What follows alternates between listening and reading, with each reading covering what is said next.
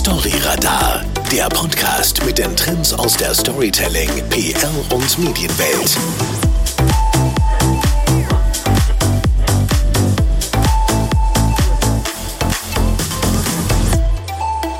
Inklusive Kommunikation ist heute nicht mehr aus einem modernen Unternehmensalltag wegzudenken. Und dennoch tun sich viele Unternehmen schwer damit, in ihrer Kommunikation und in ihrem Marketing die Themenfelder Diversity und Inclusion zu bespielen. Zu groß ist die Angst, etwas falsch zu machen und einen Shitstorm auszulösen. Wer sich jedoch davor verschließt, muss ebenso mit öffentlichen Diskussionen rechnen. Eine Zwickmühle für Kommunikations- und Marketingprofis, in dieser Episode von Storyradar wollen wir Wege aufzeigen, wie wir als Unternehmen Diversity und Inclusion angehen und einen spannenden Dialog in unserer Kommunikation entwickeln können. Darüber spreche ich heute mit Stefan Lendi. Herzlich willkommen, Stefan. Hallo, Ferris Hoi. Ja, schön bist du hier bei uns mit dabei. Wir kennen uns ja beide schon seit vielen Jahren. Du sprichst immer wieder für unsere Agentur oder verleihst deine Stimme unseren Produktionen auch. Man hört dich auch regelmäßig natürlich am TV. Aber darüber hinaus bist du auch Kommunikationstrainer und Moderator. Unter anderem eben moderierst du das Swiss Diversity Forum und bist auch in der Geschäftsleitung von Swiss Diversity. Was ist das genau, Stefan? Also das Swiss Diversity Forum und vor allem die Swiss Diversity Awards, das ist schlichtweg der, der Diversity-Anlass in der Schweiz.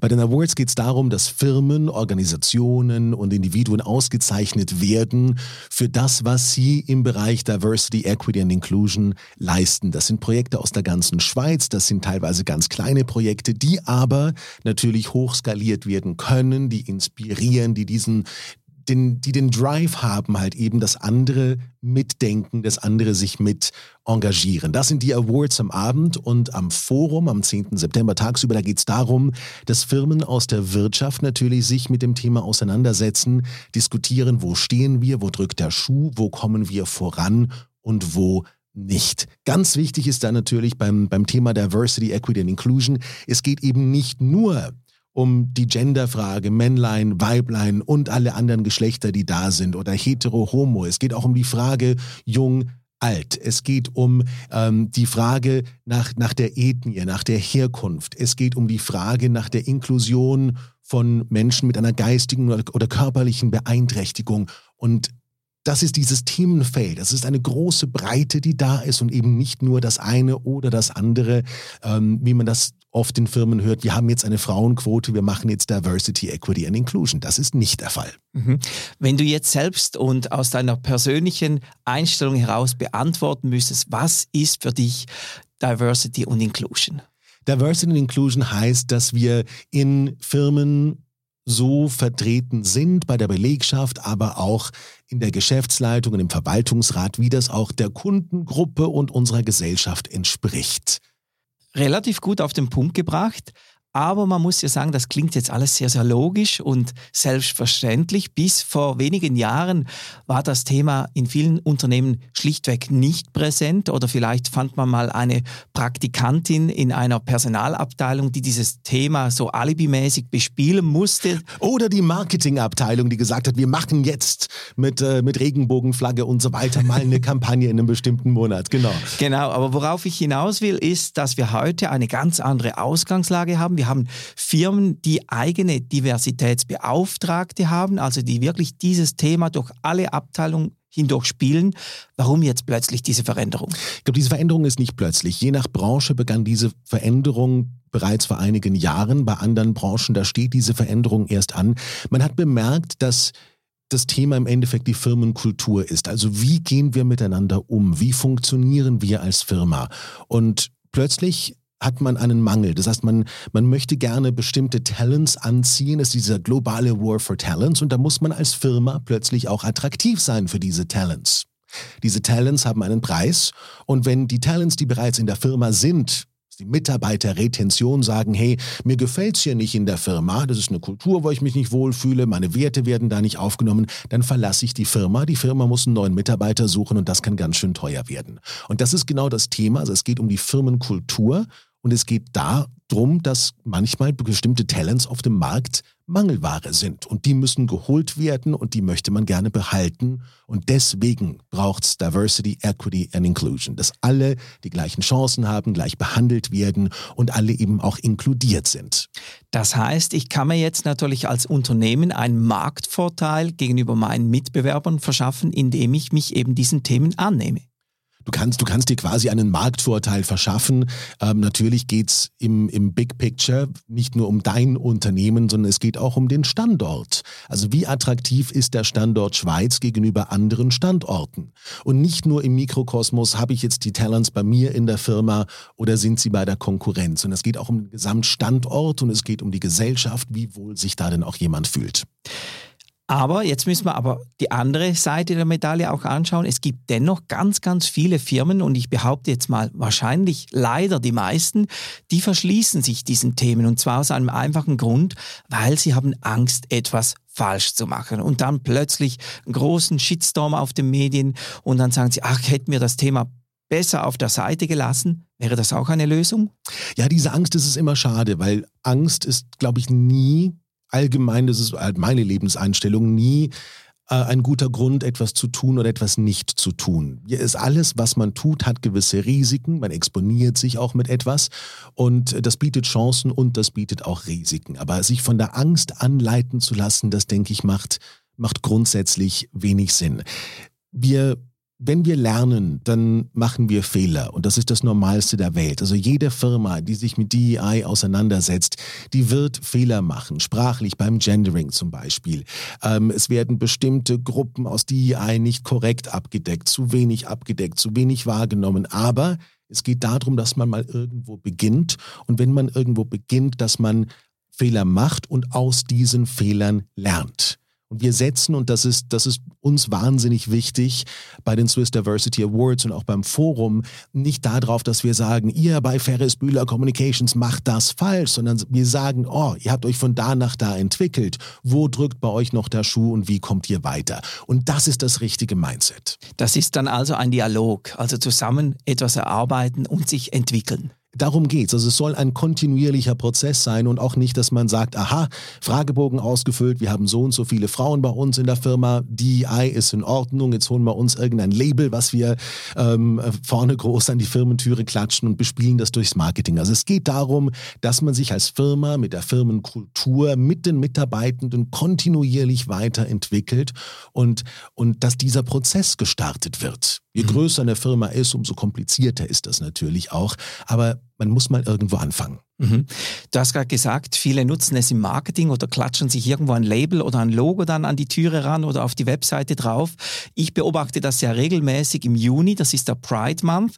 Da passiert nämlich was? Alle Firmen färben ihre Logos mit Regenbogenfarben ein und sagen, oh, wir sind da auch mit dabei, wir machen das mit. Und im Juli sind die Logos dann alle wieder normal und dann geht's genau. weiter. Was also, denkst du davon? Also ich glaube, was man, was man grundsätzlich sagen muss, jeder weiß, dass bei einem, bei einem Label muss man gucken, was ist dahinter. Und nur das Label, das da irgendwas draufklebt, das reicht noch lange nicht. Die Frage ist immer auch bei Firmen, also ich, ich finde es immer schön, wenn jemand ein Commitment zu einer Sache abgibt, aber dann muss und und mir ist es wichtig, gerade auch als, als, Journalist, als Moderator, was heißt denn das konkret? Was genau macht ihr denn? Warum macht ihr das? Was ist eure Motivation? Was sind die Beweggründe, dass diese Fragen gestellt werden? Und ich, ich möchte an sich auch dass es in der Gesellschaft eben nicht nur heißt, boah, genial, die färben ihr Logo ein oder boah, doof, die färben ihr Logo ein, sondern warum tun die das und was ist dahinter? Und ich, ich hoffe, dass diese Frage auch vermehrt gestellt wird. Weil wenn man sie stellt, merkt man sehr schnell, bei gewissen Firmen ist gar nichts dahinter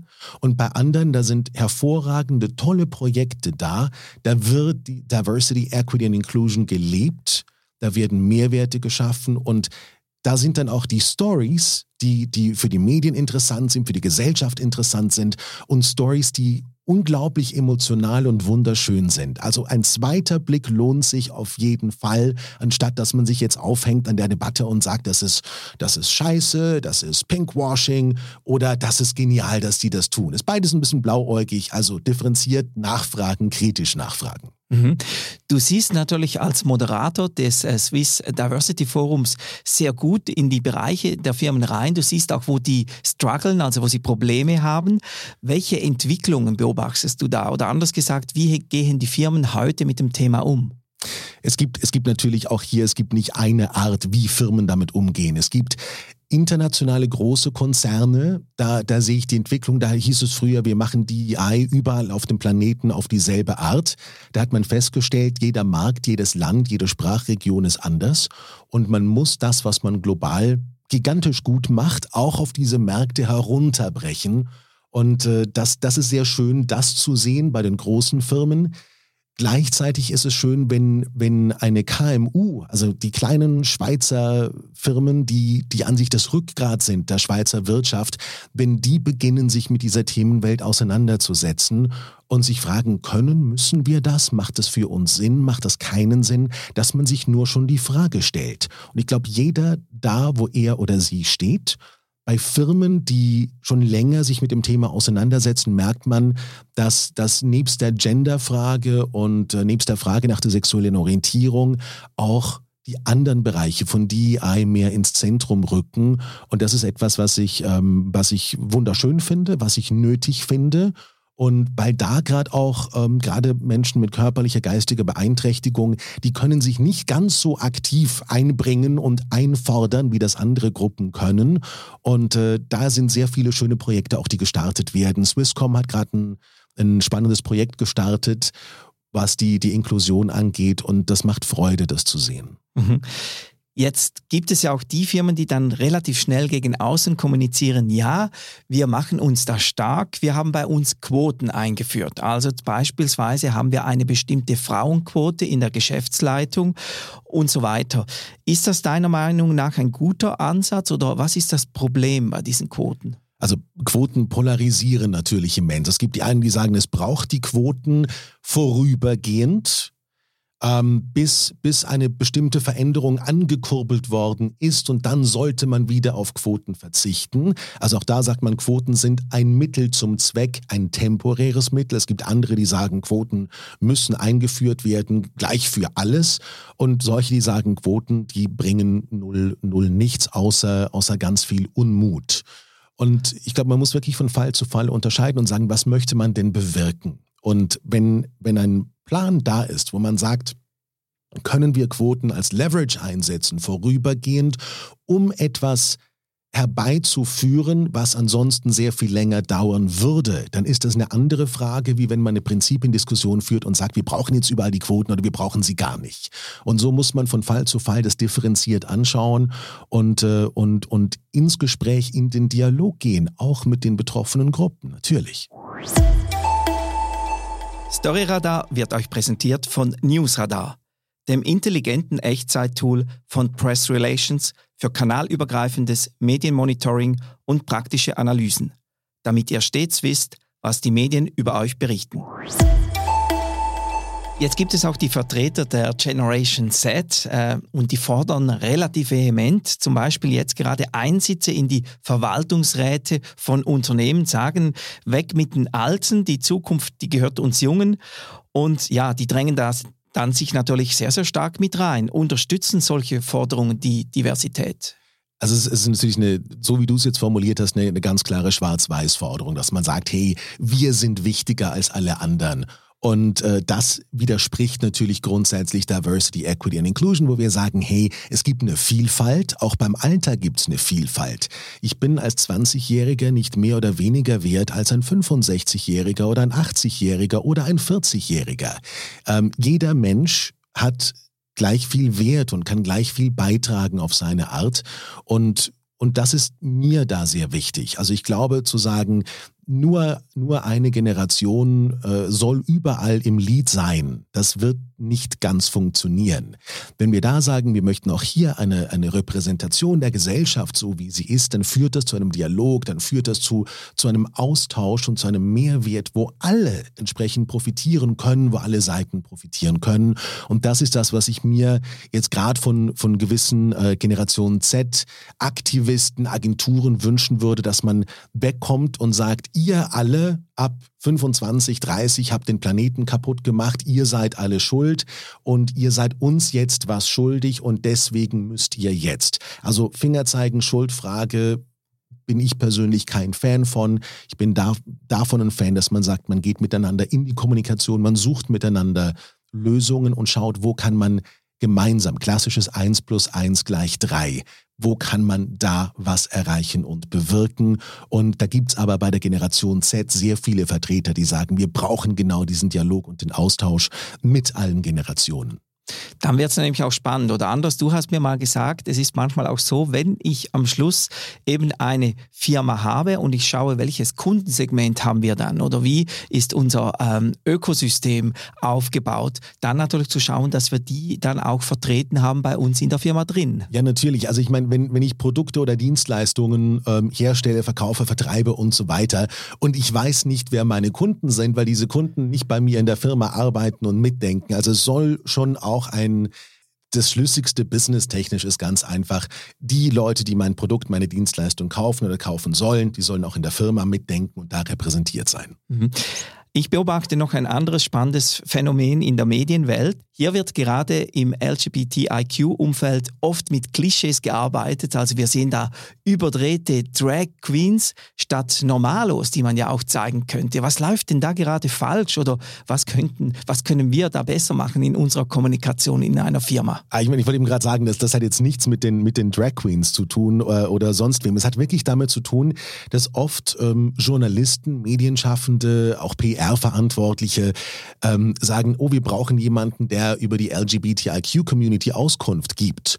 Und da kommt man nicht auf die Idee, dass das jetzt halt eben der Journalistenkollege am Tisch nebendran ist oder der Kollege, mit dem man ins Fußballstadion geht oder das Geschäftsleitungsmitglied aus der Versicherung, aus der Bank. Dann sagt man, ach, wer ist denn hier äh, schwul oder wer ist denn hier transgender? Und dann holt man irgendjemanden, der einer Klischeevorstellung entspricht. Und äh, das ist meistens meistens natürlich das, was polarisiert. Dabei sind all die Menschen, um die es bei Diversity und Inclusion geht, einfach ganz normale Menschen. Mhm. Und äh, man darf auch mal den normalen, ungewöhnlichen Menschen holen, anstatt irgendein Extrem zu suchen, was einem Klischee entspricht, aber nicht der, nicht der gängigen Normalität und Realität da draußen. Mhm. Weniger, weniger Klicks und weniger Likes, natürlich. Aber die Frage ist, muss man denn das Thema so missbrauchen, dass man noch ein paar Klicks und Likes mehr rausholt? Ja, das ist natürlich ein großes Problem momentan generell bei den Medien. Alles, was da irgendwo performt, das wird dann noch hochgeschraubt und noch mehr gemacht. Ja, aber es ist eine journalistische Frage, die hier grundsätzlich den DEI ähm, Interessen widerspricht. Aber was ich noch sagen muss beim Journalismus, es gibt von, von Ringier eine absolut geniale Initiative, die heißt Equal Voice. Und da geht es darum, dass die die Expertinnen und Experten, die Menschen, die zu Wort kommen, da geht es primär um die Genderfrage bei Equal Voice im Moment, dass mindestens so viele Frauen als Expertinnen auch aufgeführt werden und zitiert werden, wie das bei Männern der Fall ist. Also spannende Initiative. Ich würde mir da allerdings von Ringier natürlich noch wünschen, dass man das auf die, die weiteren DEI-Bereiche ausbaut. Ähm, aber es ist ein guter Start, das mit der Genderfrage fokussiert zu machen. Aber dann darf man durchaus noch in die Breite gehen und zusätzlich noch differenzieren. Aber ich glaube, da wird Ringier dann schon auf dem richtigen Weg sein. Ja, ganz sicher, vor allem nachdem Sie jetzt das hier gehört haben, weil wir haben bei Storyradar auch viele Mitarbeitende von Ringe, die uns zuhören, sind wir gespannt, was da kommt. Wir sind gespannt, was kommt. Und ich glaube, wir dürfen wirklich gerade ähm, von, von dem, was wir von Ringe auch gesehen haben, sehr positiv eingestellt sein, weil sie dieses Potenzial erkannt haben und auch gesehen haben, dass wir, dass wir als Journalisten, als Medienschaffende ähm, eine, eine Verantwortung zu tragen haben, eine Aufgabe, eine gesellschaftliche Aufgabe wahrnehmen müssen, ähm, die, die halt eben über die einzelnen Klickzahlen hinausgeht. Mhm. Ich finde, Equal Voice ist ein gutes Beispiel, äh, das du jetzt gerade gebracht hast, wo es darum geht, wie eben ein Medienhaus ähm, in diesen Dialog eingetreten ist und damit begonnen hat. Jetzt, wenn wir das herunterbrechen, wir haben ja bei uns viele Zuhörende auch, die in Unternehmen die Kommunikation leiten und verantworten oder das Marketing. Wenn die sich jetzt mit Diversity und Inclusion beschäftigen wollen, noch nichts gemacht haben, wo beginne ich da? Was rätst du denen? Also grundsätzlich mit, mit, mit der Frage, wer sind wir als Firma? Was haben wir für eine Firmenkultur? Wer sind unsere Kundinnen und Kunden? Und sind diese Kundinnen und Kunden, die wir haben, sind die so auch bei uns in der Firma repräsentiert? Ja oder nein? Das Klassische ist, wenn du 100 Männer hast, die Frauenprodukte herstellen und mit keiner Frau wird gesprochen, ähm, die, die, die diese Produkte auch wirklich braucht und verwendet. Das ist so der, der, der Klassiker. Und das sollte natürlich nicht der Fall sein. Also beginnt damit ähm, auch zu sehen, wer sind wir, wo stehen wir, was haben wir für Werte, was haben wir für eine Firmenkultur, wie lange arbeiten Menschen bei uns, wie zufrieden sind die, wie einfach, wie schwer fällt es uns, neue Talents on board zu holen und was, was sind die Werte, die uns antreiben? Mhm. Oder Simon Sinek, weshalb tun wir, was wir tun? Und dann kommt man automatisch, äh, nähert man sich dieser Themenwelt an, zwangsläufig, und kann dann natürlich auch differenzieren. Aber man sollte nicht beginnen, um das noch kurz auszuschließen, man sollte nicht beginnen in der Marketingabteilung, mach doch bitte mal eine Kampagne, äh, eben das gesagt, Logo einfärben und, und, und. Macht mal eine Kampagne. Nein, anfangen, wer sind wir, warum tun wir, was wir tun und dann auf die Wertediskussion gehen. Genau, es geht natürlich am Schluss um Nachhaltigkeit. Man soll ja das Thema nachhaltig treiben oder du hast vorhin gesagt, sich weiterentwickeln, einmal irgendwo starten und dann irgendwo hingehen, eine Vision. ich weiß nicht, ob Nachhaltigkeit hier das richtige Wort ist. Es geht, es geht darum, dass man es kontinuierlich betreibt. Wir, wir kommen nicht mehr daher, wo, wo in Firmen Veränderungen alle paar Jahre stattgefunden haben. Veränderung ist Dauerthema. Wir verändern uns, wir entwickeln uns kontinuierlich und da gehören auch diese Themen mit dazu. Also es geht um die kontinuierliche Veränderung, anstatt darum, eben hier mal eine Kampagne zu machen und die nächsten vier Jahre mit der Strategie zu arbeiten. Die Kontinuität ist wichtig. Mhm. Wenn ich jetzt das auf meine Organisation hinunterbrechen will, wo siedle ich das Thema in der Organisation an? also nicht bei der Assistentin, der Praktikantin in der HR-Abteilung auf jeden Fall. Nein, es ist ein Thema und bei, bei Firmen sehen wir die, die, die ganzen DEI-Themen, die müssen zu alleroberst gelebt werden. Egal, ob das jetzt, ich habe mit einer Firma äh, näher zu tun, das ist ein Familienbetrieb, ähm, ne, von, also im Besitz einer Familie, da sind alle, die im Verwaltungsrat sitzen, die sind 70 plus. Und da muss man halt weibeln gehen und sagen, deswegen setzen wir uns mit den Themen auseinander und, äh, und muss halt, wenn man in der Firma arbeitet, das Thema erkennt, dann bis zu oberst hingehen und sagen, und deswegen kommt das Thema bei uns auf den Radar. Es ist Geschäftsleitungsthema, es ist Verwaltungsratsthema und muss zu, alles, zu aller oberst getragen werden. Ich muss jetzt nicht als CEO DEI-Experte sein oder werden. Ich muss auch nicht alles richtig machen und alles wissen zu dem Thema, ähm, aber ich muss die Relevanz einschätzen können und sicherstellen, dass es in meiner Firma am richtigen Ort angesiedelt wird, dass es diesen, den Effekt, den ich erreichen möchte, damit erreichen kann und dass die Ressourcen, die dafür gebraucht werden, auch wirklich verfügbar sind. Mhm. Hast du vielleicht noch ein Beispiel aus der Praxis, äh, wie eine Firma an dieses Thema rangegangen ist und was daraus geworden ist? Also ich meine, die, die, das, das schönste Beispiel ähm, für mich ist, ist Estee Lauder, und zwar Estee Lauder Brands und genauer gesagt MAC Cosmetics. Weil MAC Cosmetics hat dadurch, dass sie Make-up machen, für alle, die da draußen sind. Die haben alle als, als, als Kunden oder zumindest alle Frauen als Kunden, haben sie sich immer mit der, mit der DEI-Themenwelt schon auseinandergesetzt. Und das ist in dieser Firma wirklich in der DNA ver, ver, verewigt und, und, und so tief drin, dass es gar nicht mehr anders geht. Und daraus entstanden ist eine unglaublich schöne, spannende Firmenkultur, ähm, die, und wenn du nur schon in die Firma reingehst, mit den Leuten sprichst und sei das eine, wirklich die Praktikantin, die seit zwei Wochen dabei ist, die kann dir erklären, wie es sich anfühlt, da zu arbeiten. Und das ist das, was du mit DEI direkt oder indirekt erreichen kannst. Abschließend noch die Frage, wie können Firmen und Unternehmen eben ihre Erfahrungen, die sie da machen oder auch ihre Synergien am Schluss natürlich nutzen, weil ich denke, viele stoßen da an die gleichen Hürden oder merken, ui, das ist, hier wird es mhm. schwierig. Und man will sich wahrscheinlich austauschen mit anderen Unternehmen, die den Fehler schon gemacht haben oder diese Herausforderung gehabt haben. Ja, ich, ich sehe das so schön am, am Swiss Diversity Forum zum Beispiel, dass natürlich da Firmen zusammenkommen, nicht nur erzählen, was machen wir richtig, was machen wir gut, sondern auch, wo drückt der Schuh. Und da ist es so, dass Konkurrenten eigentlich einander zuzwingen und sagen, du, aber wenn ihr das noch nicht könnt und da der Schuh druckt, wir machen das genial bei uns. Schick doch deine Leute zu uns und wir bilden die aus. Eine große Firma, die da sitzt und sagt, liebe KMUs, ihr habt die Ressourcen nicht. Trainings zu Unconscious Bias und so weiter zu entwickeln. Schickt doch eure Leute zu uns in die Trainings. Wir offerieren euch das gratis und kostenlos, ähm, weil uns diese Themen wichtig sind.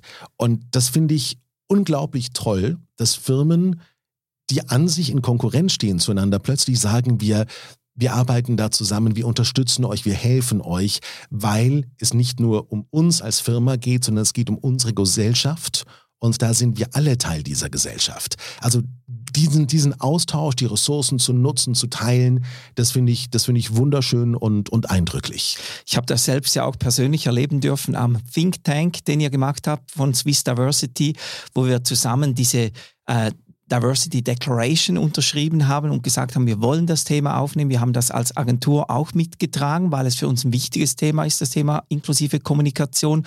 Und wir wollen das zu unseren Kunden weitertragen. Und da war auch das Beispiel, ich glaube sogar, das war die Dame von Estée Lauder, die gesagt hat, ja, aber das ist doch kein Problem. Schickt die Leute bei uns vorbei, die können sich das anschauen. Und ich fand das so toll eigentlich, dieser Dialog. Ja, das ist genau dieser Austausch, der stattfindet. Und du hast eben, du hast Firmen wie, wie Coca-Cola, die, die das Thema genial bespielen und, und auch wirklich viel leisten im Hintergrund. Und es ist eine Möglichkeit, auch in andere Firmen hineinzuschauen, zu sehen, was machen die und sich dadurch auch wieder weiterzuentwickeln. Also ich glaube, dieser Austausch ist immens wichtig und die Offenheit, gerade jetzt hier in der Schweiz bei Firmen, diese Offenheit besteht und es ist ein immenses Potenzial da, was, was, was genutzt werden kann. Und äh, ich, ich bin dankbar für jede Firma, die sagt, wir sehen das, wir schätzen das und wir unterstützen uns gegenseitig. Wir tragen bei, was wir beitragen können. Und so kommen alle gemeinsam weiter.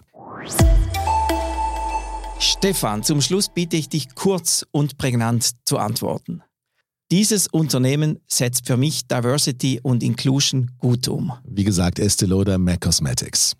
Mein wichtigster Tipp für inklusive Kommunikation. Beginnt, setzt euch mit dem Thema auseinander, traut euch Fehler zu machen, ihr dürft Fehler machen, aber bitte, bitte lernt draus. Diversity ist dann erfolgreich, wenn wir nicht mehr über das Thema reden müssen, sondern es einfach selbstverständlich ist. Wow, was für ein schönes Schlusswort, Stefan. Ich bedanke mich herzlich bei dir für diesen coolen Talk. Ich hoffe, dass wir damit in ganz vielen Köpfen etwas anstoßen konnten, dass man sich mit dem Thema beschäftigt, weil eben, wie gesagt, viele haben es nicht äh, top of mind. Und ich hoffe, dass wir, dass dieser Talk hier dazu beigetragen hat. Das Thema macht auf jeden Fall Freude, aber ich danke dir, Ferris, ja. auf jeden Fall. Und hier noch der Hinweis für alle, die mehr mit dem Thema sich beschäftigen wollen. Du hast einen tollen Podcast. Wo finden wir den? Es gibt den Swiss Diversity Podcast, der wird dann auch dieses Jahr wieder weitergeführt, ist natürlich auf iTunes, auf Spotify und so weiter unterwegs, aber klassisch auf Schweizerdeutsch natürlich. Natürlich. Und wir verlinken dich auch im Episodenbeschrieb, da erfährt man dann mehr Informationen über Swiss Diversity oder dich als Person. Danke nochmals, dass du hier warst. Sehr gerne. Und für alle, die dabei sein wollen, am 10. September die nächsten Swiss Diversity Awards am Abend und für die Firmen unter euch, für alle, die sich beruflich mit dem Thema auseinandersetzen, ab 10.30 Uhr findet das Swiss Diversity Forum statt. Auch wenn ihr da mitreden und mitdiskutieren wollt, das ist genau dieser Austausch, den wir suchen. Wow, da freuen wir jetzt uns alle besonders drauf und ähm, wir alle, schön, dass ihr mit dabei wart. Wir hören uns wieder in zwei Wochen bei Story Radar. Tschüss.